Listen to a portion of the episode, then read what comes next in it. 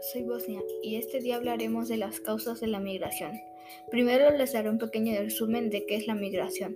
La migración es el desplazamiento de un grupo o población de seres humanos de un lugar a otro, y esto se ocasiona por la búsqueda de mejores condiciones de vida y de trabajo, el mercado mundial del trabajo, las desigualdades económicas, sociales y demográficas persistentes, las violaciones de los derechos humanos, los cambios ambientales, así como de los conflictos y la violencia, son impulsores de la migración.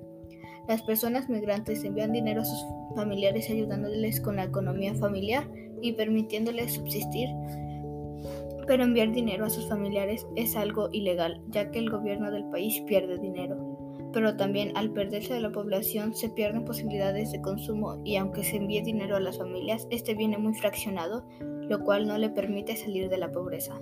Simplemente el año pasado hubo más de 11.000 emigrantes en México. Gracias por escuchar.